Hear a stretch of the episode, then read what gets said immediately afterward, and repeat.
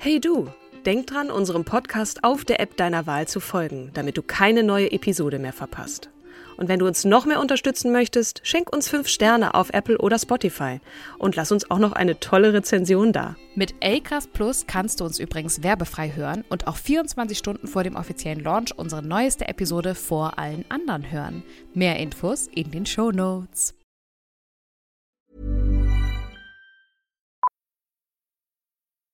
Millions of people have lost weight with personalized plans from Noom, like Evan, who can't stand salads and still lost 50 pounds. Salads, generally, for most people, are the easy button, right? For me, that wasn't an option. I never really was a salad guy. That's just not who I am. But Noom worked for me. Get your personalized plan today at Noom.com. Real Noom user compensated to provide their story. In four weeks, the typical Noom user can expect to lose one to two pounds per week. Individual results may vary.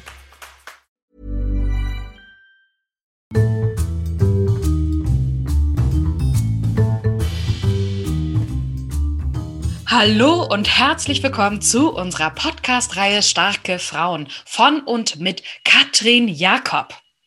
Und Kim Seidler auf der anderen Seite des Bildschirms, voller Tatendrang, mir jetzt zuzuhören bei meinem ganzen Geschwadder, was ich vorbereitet habe für diese wirklich großartige, starke Frau, nämlich Monika Lewinsky. Und ich sehe, du ziehst die Augenbrauen nach oben, fragst dich wahrscheinlich wie viele andere Hörerinnen und Hörer da draußen, um Himmels Willen, warum denn Monika Lewinsky, die hatten wir jetzt gar nicht so auf dem Schirm. Sie wurde mir vorgeschlagen von einer ganz lieben Freundin von mir. Grüße gehen raus an Milena, die meinte, beschäftige dich mal ein bisschen näher mit dieser Frau, dann wirst du verstehen, warum die gut in euren Podcast passt. Und ich muss sagen, du nickst auch schon, weil du hast ja. auch ein bisschen dich mit ihr beschäftigt, ne? Ja. Das ist wirklich eine, eine ziemlich ähm, krasse Nummer. Also ich ähm, habe da so einiges vor mir, was ich mitgebracht habe an Informationen und versuche mich da durch zu manövrieren, auch mit deiner Hilfe. Äh, wann war eigentlich was wie und äh, wie kommt es jetzt dazu, dass sie der Name eines der größten Bedrohungen der amerikanischen Demokratie, kann man ja fast sagen, wurde, mhm. nämlich die Lewinsky-Affäre. Übrigens, wenn man auf Englisch äh, das Ganze auf Wikipedia sucht, dann heißt das Clinton-Lewinsky-Affair. Auf Deutsch heißt es nur die Lewinsky-Affair. Was ähm, fand ich auch, ja. was echt traurig ist. Ja. Auch besser bekannt als Monica Gate, Zippergate und was gab es da noch so? Tailgate in Anlehnung an diese ganzen Gates. Watergate-Affäre. Mhm. Genau, Watergate, Iran-Gate, da haben die Amis unter Reagan gemauschelt mit den, ich glaube, das war irgendwie ein illegaler Verkauf an die iranische Regierung und aus diesem Waffenverkauf haben sie dann irgendwelche Kontrarebellen in Nicaragua gesponsert. Also es wird auch noch komplizierter als, äh, als die Lewinsky-Affäre, aber das sozusagen der dritte große Gate-Skandal äh, in den USA. Und ich fange nicht, noch, noch nicht an, bevor ich nicht den Hinweis losgeworden bin. Ne, stets bemüht und so. Äh, ich, wie genau. gesagt, äh, da gibt's viele kleine Schritte. Wir versuchen das große Ganze jetzt mal abzudecken. Und ich bitte darum, dass wenn mir da der ein oder andere Fehler passiert, könnt ihr mir gerne schreiben oder uns und uns darauf hinweisen. Und Hinweis Nummer zwei, es wird sicherlich auch sexualisierte Sprache in dieser Folge vorkommen, für den Fall, dass Minderjährige zuhören wollen. Absolut. Was sie vielleicht jetzt extra tun. ich starte mal ganz simpel mit der Kindheit und äh, da kann ich sagen, Monika Semil Lewinsky ist am 23. Juli 1973 in San Francisco, also im Norden Kaliforniens, geboren und äh, wuchs in einer sehr wohlhabenden Familie auf, wie es hier heißt, in Südkalifornien, in der Region Westside Brentwoods. Das ist ähm, in der Nähe von LA beziehungsweise Beverly Hills. Sie wird auf Wikipedia bezeichnet als US-amerikanische Psychologin, was ich ganz schön finde, dass zuerst der Beruf kommt und dann erst, äh, dass sie zu internationaler Bekanntheit gelangte, eben durch die besagte Affäre, die ich gerade schon andeutete. Ihr Vater war Onkologe, der lebt zwar noch, aber arbeitet nicht mehr als solcher. Übrigens Sohn deutscher Juden, die aus Nazi-Deutschland geflohen sind. Äh, da war er ungefähr 14 Jahre, also ein Teenager, 14 Jahre alt, erst über Salvador und dann weiter in die USA. Ihre Mutter, geborene Marsha K. Welensky, ist eine Autorin von äh, unter dem Pseudonym Marsha Lewis. Sie hat übrigens so eine Klatschbiografie geschrieben über das Privatleben der drei Tenöre. Ähm, man sagt ihr auch nach, dass sie da offensichtlich eine Affäre mit dem Opernstar Placido Domingo hatte und hat das natürlich dann auch als dann diese Affäre mit, zwischen Clinton und ihrer Tochter bekannt wurde, hat das auch äh, dann zum Anlass genommen, da Vergleiche zu ziehen. Ähm, naja, was die Presse dann halt so draus macht. Von Geschwistern ist hier nicht die Rede, beziehungsweise nicht aus dieser Ehe der Eltern. Die Eltern haben sich dann getrennt und wieder geheiratet. Die Scheidung, sagt sie selber, war für sie auch eine sehr schwere Zeit. Das war so Ende der 80er Jahre, da war sie auch im Teenageralter. Der Vater heiratete, ähm, also ne, ist auch immer noch mit seiner jetzigen Frau verheiratet, Barbara. Aus der Ehe gehen, glaube ich, auch noch ein, zwei Geschwister hervor. Und die Mutter hat einen Medienmanager geheiratet. Sie ist relativ gläubig aufgewachsen. Die Eltern sind regelmäßig in der Nähe von Los Angeles in den Sinai-Tempel gegangen. Monika hat auch die Sinai Akiba Akademie besucht. Das ist so eine, eine recht religiöse Schule, hat eine ganz normale Elementary School, also Grundschule, Middle School und auch High School besucht, hat aber nebenbei eben diese Sinai Akiba Academy besucht. Sie ist übrigens zu Beverly Hills High School gegangen. Für diejenigen unter euch, die Beverly Hills 90210 sehr geliebt haben, wie ich. ähm, da hat sie 91 ihren Abschluss gemacht. Nach ihrem Abitur ist sie zunächst auf das Santa Monica College äh, gegangen für zwei Jahre. Das ist ein Community College und arbeitete parallel äh, in der, für die Theaterabteilung der Beverly Hills High School sowie in einem Krawattengeschäft, um sich da so ein bisschen was dazu zu verdienen.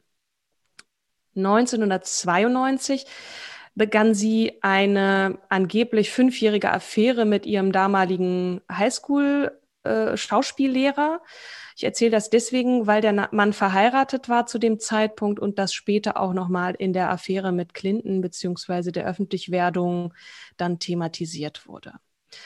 93 ist sie an das Lewis and Clark College in Portland in Oregon hat sie sich eingeschrieben, wo sie mit dem Bachelor in Psychologie 1995 abschloss. Dann folgt eine Zeit, die uns alle, nicht nur sie, sehr beschäftigt hat. Das waren ja auch nur ein paar Jahre, aber die haben ihr Leben mehr oder weniger verändert. Nämlich ist sie über Family Connection an ein Praktikum im Weißen Haus gelangt, äh, zunächst unbezahlt, mhm. genau, und später dann äh, hat sie eine bezahlte Stelle angeboten bekommen, die sie auch genommen hat. Da ist sie dann in die Legislative Affairs äh, gewechselt, nämlich im Dezember 95. Jetzt äh, dröseln wir mal auseinander, was okay. dann passierte, ne, und kommen erst. Jetzt wird's spannend.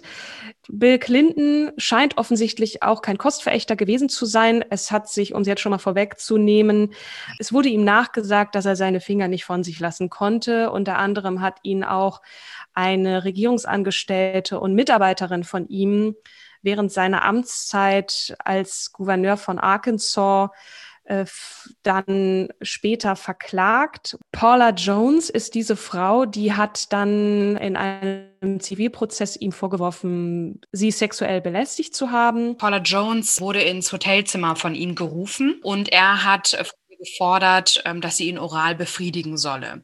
Und sie hat sich dann mhm. geweigert und hat ihn dafür dann angeklagt. Und um dich, um das Ganze nochmal zu ergänzen, er hat auch sogar Paula, äh, Paula Jones beauftragt, ihm Affären zu organisieren. Oh. Und deswegen wird das Ganze äh, Trooper Gate auch genannt, weil der Name leitet sich von Trooper ab, dem damaligen Dienstgrad von Patterson und Perry, weil das sind die beiden Polizisten äh, von der, du sagst es mal so schön, aber ich sagte Kansas State Police. äh, die Affäre Arkansas, hm? Arkansas ähm, mit der Beschuldigung ins Rollen gebracht hatten. Das zeigt so eine moralische Disposition, sage ich jetzt mal, von Bill Clinton und äh, rückt diese ganze Affäre natürlich auch noch mal ein bisschen in ein anderes Licht. Er dann so, ja, wir müssen, wir dürfen zu Monika, wir dürfen uns jetzt nicht weiter sehen, vielleicht wurde er auch geläutert, vielleicht hat er auch Hillary doch wieder geliebt oder hat er festgestellt, das ist moralisch nicht korrekt, konnte von dieser Frau aber auch nicht lassen, die er immer wieder angerufen hat, wenn er sich einen blasen lassen wollte.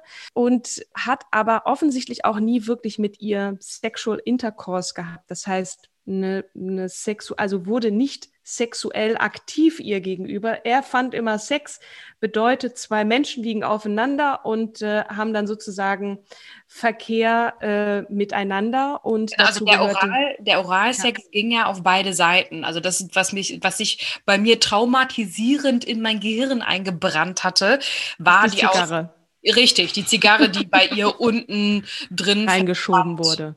Genau. Ja. Also mh, mm, es wird schon. Genau, sein ja. Geschlechtsteil hat, äh, ist nicht in ihr Geschlechtsteil hineingerutscht und damit war das für, gab es auch einen öffentlichen Diskurs darüber, was ist eigentlich Geschlechtsverkehr. Und genau. seiner und die, die Auffassung der Anwälte natürlich, weil er vorher ja Meineid ähm, getätigt hat, weil er ja gesagt hat, er hatte keine, mhm. I, I did not have a sexual um, uh, relationship with that woman. Ähm, ja.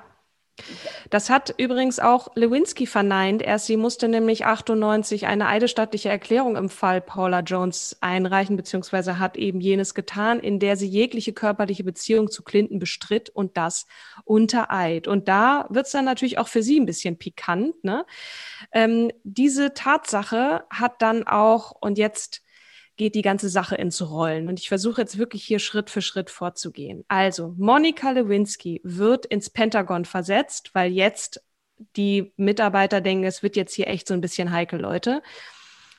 Pa äh, weg mit der Monika, weg von ihrem Chef. Äh, auch da hat er sie ja immer so ein bisschen angerufen. Und als sie im Pentagon arbeitet, freundet sie sich mit Linda Tripp an. Das ist auch eine Mitarbeiterin im, im Pentagon und vertraut ihr in Telefongesprächen an, dass sie eine Affäre mit Clinton hat oder hatte. Und was macht äh, Linda Tripp? Sie zeichnet diese Gespräche auf und sagt ihr auch, hey, ne, alle Beweismittel behalte die mal schön. Dazu gehörte übrigens auch ein blaues Kleid, in dem, auf dem sich ein Spermafleck befand. Linda Tripp stellt dann irgendwann fest, als nämlich und jetzt kommt ein drittes Verfahren sozusagen in, diese, in dieses ganze große Bild. Also ihr merkt da draußen, es, es wird jetzt ein bisschen kompliziert. Und zwar gibt es einen unabhängigen ähm, Anwalt, der von der Staatsanwaltschaft beauftragt wurde, sich an die Fersen der Clintons zu heften, nämlich in der sogenannten Whitewater-Affäre. Da ging es um Landkäufe in den Ozarks, äh, in einem Gebiet der USA. Da haben irgendwie die Clintons Leute unter Druck gesetzt. Steuerhinterziehung wurde ihnen vorgeworfen. Er konnte das denen, um es schon mal vorwegzunehmen, nie so richtig nachweisen. Aber nun war Ken Starr an die Fersen von Clinton geheftet, der ja nun im Weißen Haus war. Und was für ein Triumph wäre das gewesen, ihm im Weißen Haus dieses Fehlverhalten nicht nur, sondern auch eben diese, diese Straftat nachweisen zu können, was ihm nicht gelungen ist. Und dann hat die Linda Tripp gemeint, sie müsste ihm da irgendwie äh, zu Hilfe eilen und hat ihm dann diese Bänder zugespielt. Und dann hat Ken Starr, der hatte da relativ viel Freiraum, der durfte da agieren und auch Leute vorladen, unter anderem auch Monika Lewinsky und hat sie dann im Hotelzimmer stundenlang befragt und unter Druck gesetzt, wenn du jetzt nicht die Wahrheit sagst, dann ne, kriegst du hier richtig Ärger ihr, nee, ihr wurde Immunität versprochen, wenn sie aussagt. Ja, das, ja? genau, das, das, das, das kam dann später. Da hat sie dann gesagt, okay, na gut, dann gebe ich dir hier auch das Kleid, das hast du dann schon mal. Immunität bedeutet, dass du geschützt bist vor der Strafe, weil ne, sie hatte ja nun in diesem einen Verfahren gelogen. Wenn du jetzt zusammen auch mit Bill Clinton vor einer Grand Jury aussagst, um zu überprüfen, ob es hier zu einem Strafverfahren kommt, dann sei dir Immunität gewährt. So. Der Whitewater-Ermittler, da wird dann weiter ermittelt auf Lewinsky und dann kommt Paula Jones da auch noch irgendwie ins, ins Blickfeld und dieser Typ Bill Clinton sieht wirklich nicht besonders gut aus in, in dem ganzen Spiel.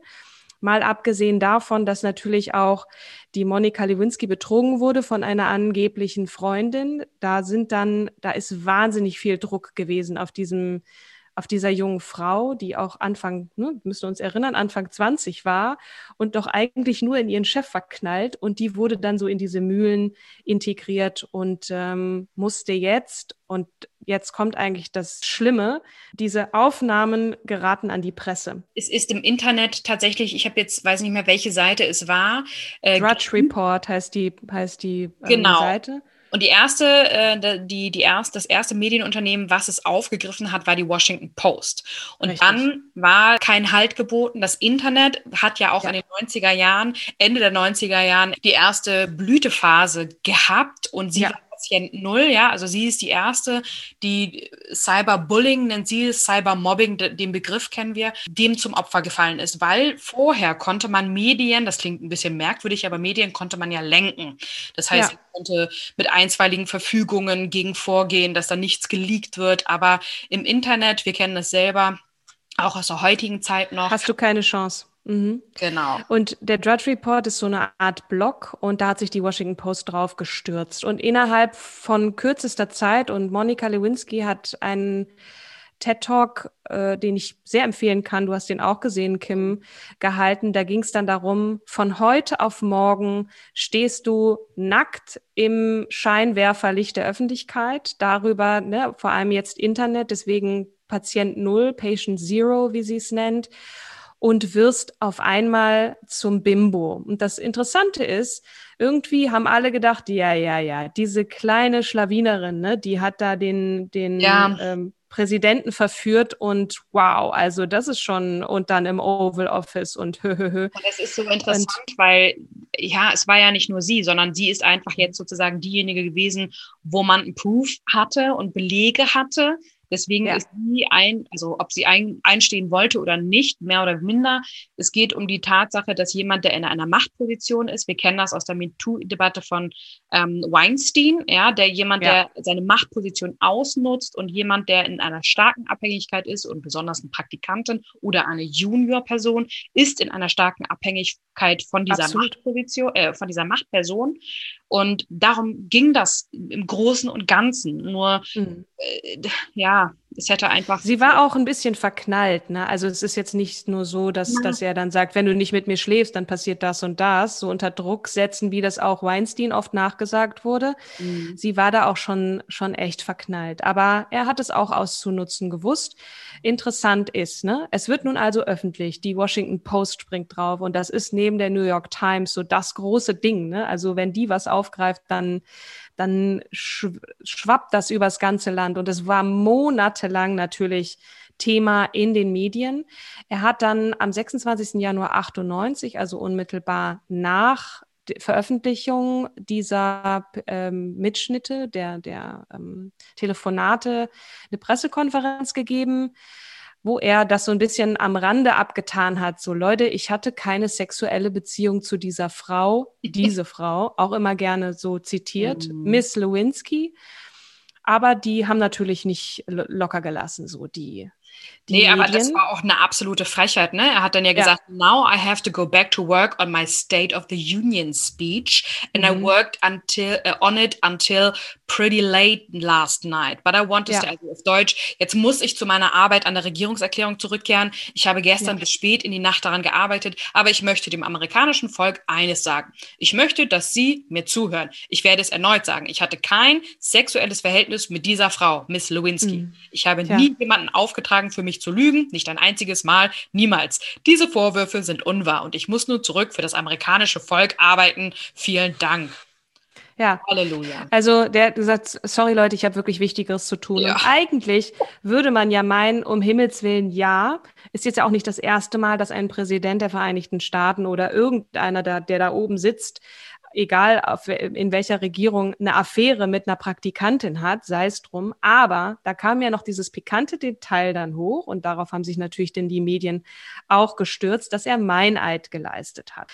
Es kommt nun also so, dass Bill Clinton und Monica Lewinsky gebeten werden, vor einer Grand Jury auszusagen. Eine Grand Jury, das ist die Gesamtheit der Geschworenen, die nach US-amerikanischem Strafprozessrecht in einem nicht öffentlichen Verfahren darüber entscheidet, ob die von der Staatsanwaltschaft hervorgebrachten Tatsachen und Anschuldigungen eine Klage beziehungsweise eventuell einen Prozess rechtfertigen. So.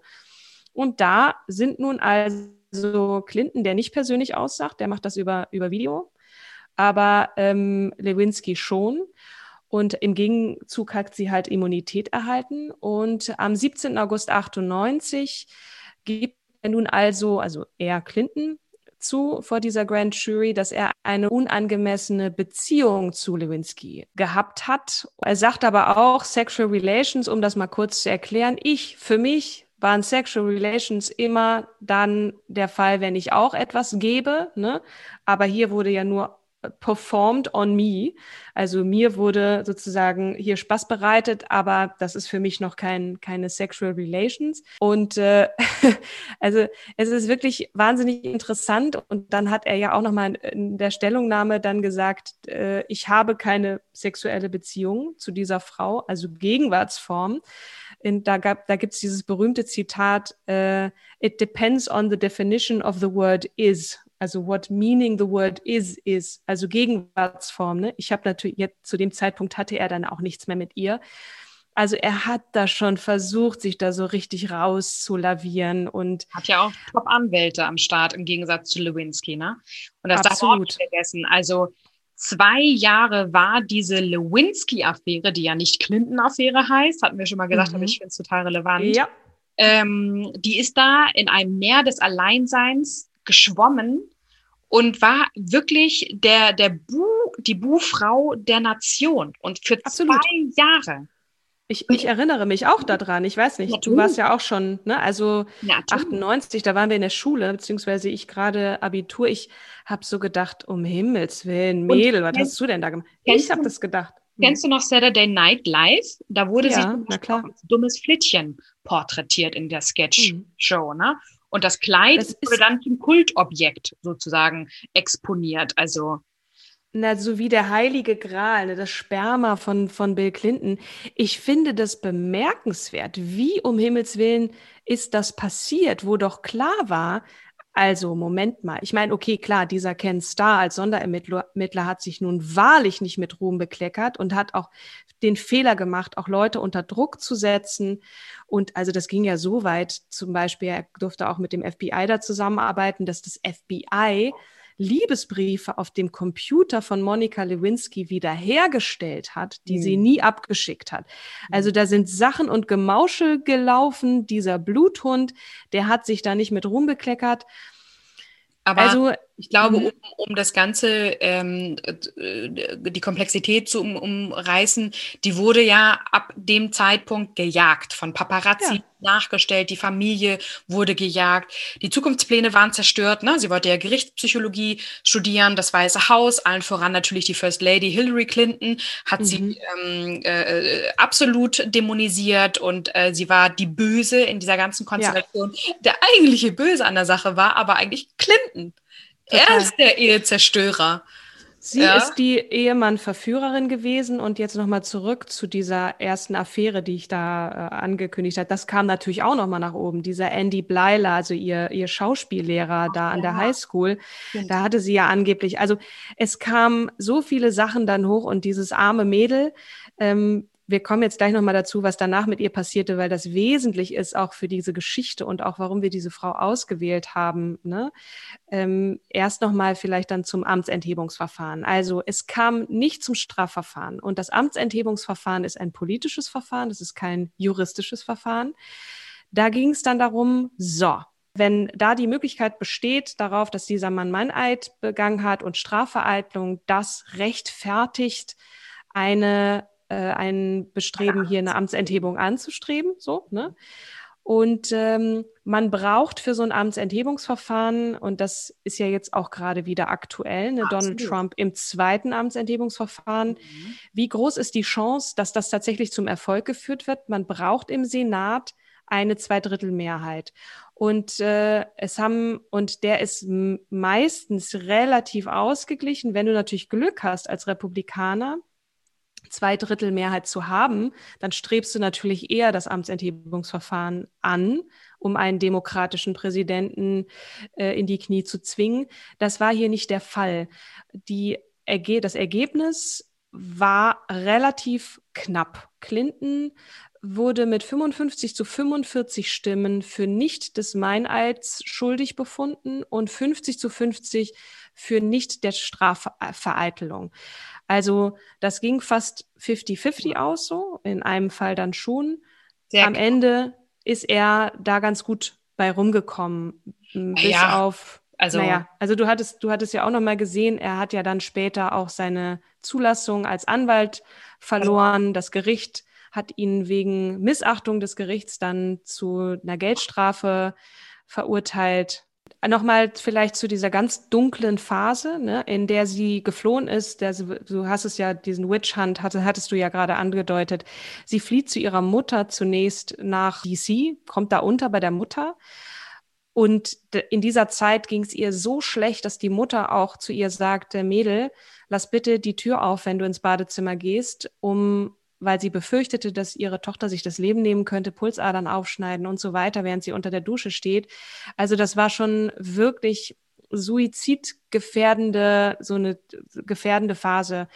Wenn du dir vorstellst, innerhalb kürzester Zeit werden nicht nur Dinge, für die du dich schämst, sondern wirklich auch dann weltweit mit dem mächtigsten Mann der Welt äh, dann alle Aufmerksamkeit auf dich gerichtet und du bist der Bimbo der Nation, dann kann man sich ungefähr vorstellen, was, wie sie sich geschämt haben muss. Und diese Scham wirkt bis heute. Also das ist wirklich mhm. ziemlich heftig gewesen. Sie hat dann, warum sie ihren Namen nicht geändert hat, hat vielleicht auch zwei Gründe. Das eine, sie hat nie geheiratet. Das andere, sie hat trotzdem ändern können. Sie hat auch versucht, zeitweilig ähm, aus diesem Namen Geld zu machen und ihre Geschichte zu erzählen, aber da war sie einfach noch nicht stabil genug. Ne? Sie hat auch ein Unternehmen gegründet, Handtaschen entworfen und verkauft, war damit so ein bisschen, ja, medium erfolgreich, einfach weil ihr noch dieses Image so ein bisschen anhaftete. Sie ist dann, weil sie es auch nicht mehr ausgehalten hat, äh, nach London gezogen, hat dort dann nochmal äh, einen Master in Psychologie draufgesetzt und hat dann eine Weile wirklich Ruhe um sich herum einkehren lassen. Und es gab diesen, diesen Tod des, eines jungen Studenten namens Tyler Clementi, der sie wieder hat aufwachen lassen. Ne? Und so, jetzt ist mal Schluss. Ich muss meine Geschichte wieder zurückholen. Ich muss meine Seite erzählen. Ich muss gegen Cyberbullying und Cybermobbing eintreten. Tyler Clementi wurde gefilmt, ganz kurze Story, beim Geschlechtsverkehr mit einem Jungen. Und diese Aufnahmen sind ins Internet gelangt. Und äh, genau, er hat dann diese Scham nicht ausgehalten und hat sich von der Brücke gestürzt. Und die Eltern haben dann oder die Familie hat dann später eine Stiftung gegründet, eben gegen Cybermobbing. Und die Geschichte von Tyler hat Monika tatsächlich sehr berührt und sie hat dann beschlossen, so, jetzt ist Schluss ich muss was tun. Wir müssen ein humaneres Internet wieder haben. So, ich bin Patient Zero. Wer, wenn nicht ich, weiß, wie sich das anfühlt, da Botschafterin zu werden. Und äh, genau, wer, wer wissen möchte, wo sie wann noch überall war, äh, auch Cameo-Auftritte in diversen Geschichten gehabt, um so ein bisschen mit Humor auch der Sache zu begegnen, was ihr manchmal gelang, manchmal auch überhaupt nicht. Sie hat auch in diesem TED Talk, der von 2014 ist, eingangs gesagt, so, hey, ich bin Kulturgut, so Popkultur, ne? Ich komme in 40 Rap-Songs vor, das ist eine Adelung, so, ne? Dieser Name ist auch wirklich, jeder weiß Bescheid, wer Monika Lewinsky ist, so, fast. Absolut. Und äh, ich hole das jetzt, ich hole das jetzt zurück. Ich habe die größte Scham erlebt, die ein junger Mensch erleben kann, und ich habe überlebt. Ich bin da rausgekommen so. Ja. Und, ähm, und nichtsdestotrotz merkt man auch in TED Talk, also ihr wurde ja dann auch ähm, ein posttraumatisches Stresssyndrom diagnostiziert ja. und dann hat sie auch äh, gesagt, als ob jede Schicht meiner Haut und meiner Identität abgerissen worden sei. Ja, das überlegt man, ne? Also ja. Und es ist nicht ist vorbei, ne? Also sie hat das in einem Essay von 2018 geschrieben bei Guardian. Mhm. Ja. Und ähm, aber ja. Sie kriegt also immer Monika Wort. Und das ist wichtig. Und sie merkt, dass ja. es jetzt wichtig ist, rauszugehen und was Gutes zu tun. Ne? Absolut. Und äh, so langsam, na, trotzdem, das wird ihr immer anhaften und das wird ihr auch immer wieder begegnen. Ne? Jetzt, als dieses erste Amtsenthebungsverfahren von Donald Trump angestrebt wurde, mhm. hat jeder sie gefühlt auf Twitter getaggt und sie schrieb wow, dann so, Leute, ihr könnt, ihr könnt auch über dieses Amtsenthebungsverfahren sprechen, ohne mich zu taggen. So, das letzte Mal war wohl Clinton.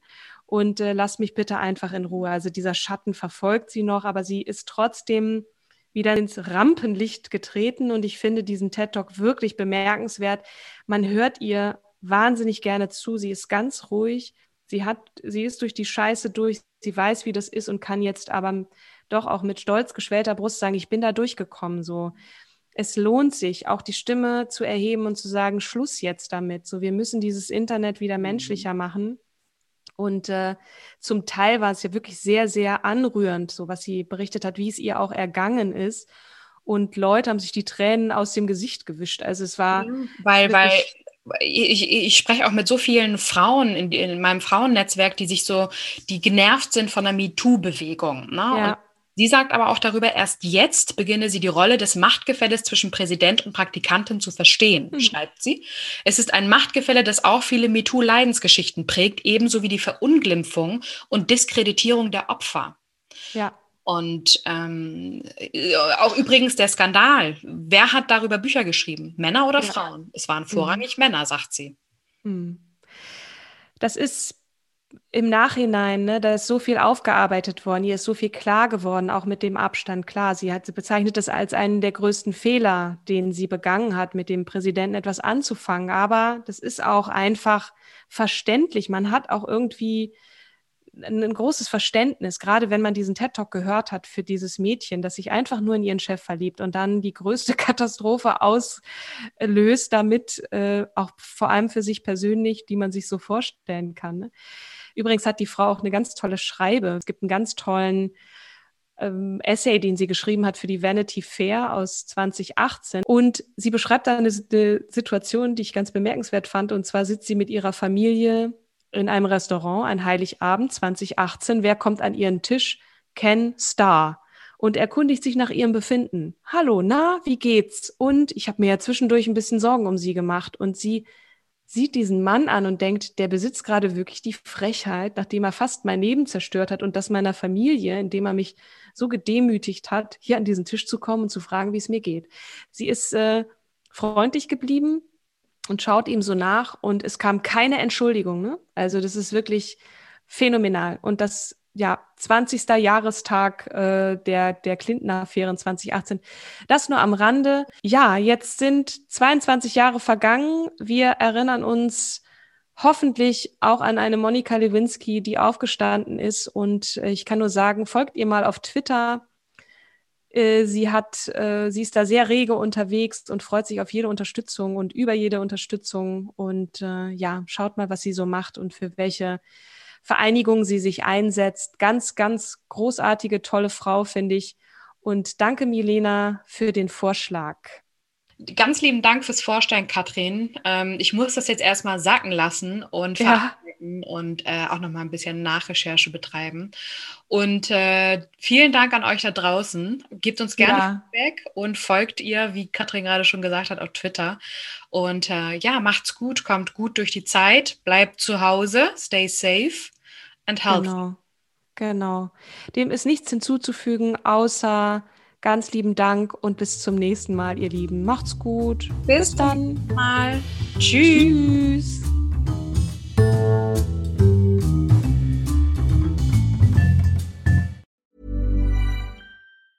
Planning for your next trip? Elevate your travel style with Quince. Quince has all the jet setting essentials you'll want for your next getaway, like European linen, premium luggage options, buttery soft Italian leather bags, and so much more and is all priced at 50 to 80% less than similar brands.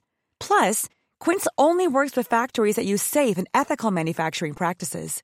Pack your bags with high-quality essentials you'll be wearing for vacations to come with Quince. Go to quince.com/pack for free shipping and 365-day returns.